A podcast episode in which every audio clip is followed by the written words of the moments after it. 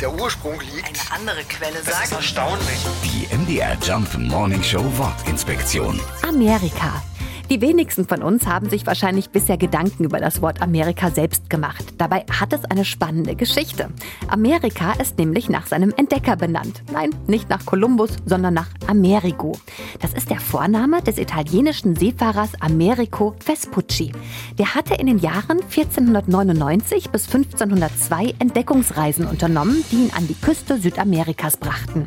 Das war nach Kolumbus. Der dachte allerdings, er hätte einen neuen Seeweg nach Asien gefunden. Vespucci dagegen war sich sicher, einen neuen Kontinent erreicht zu haben.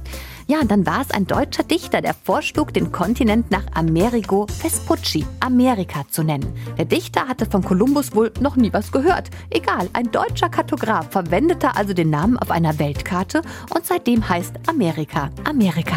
Die MDR Jump Morning Show Wortinspektion. Jeden Morgen um 6.20 Uhr und 8.20 Uhr und jederzeit in der ARD Audiothek.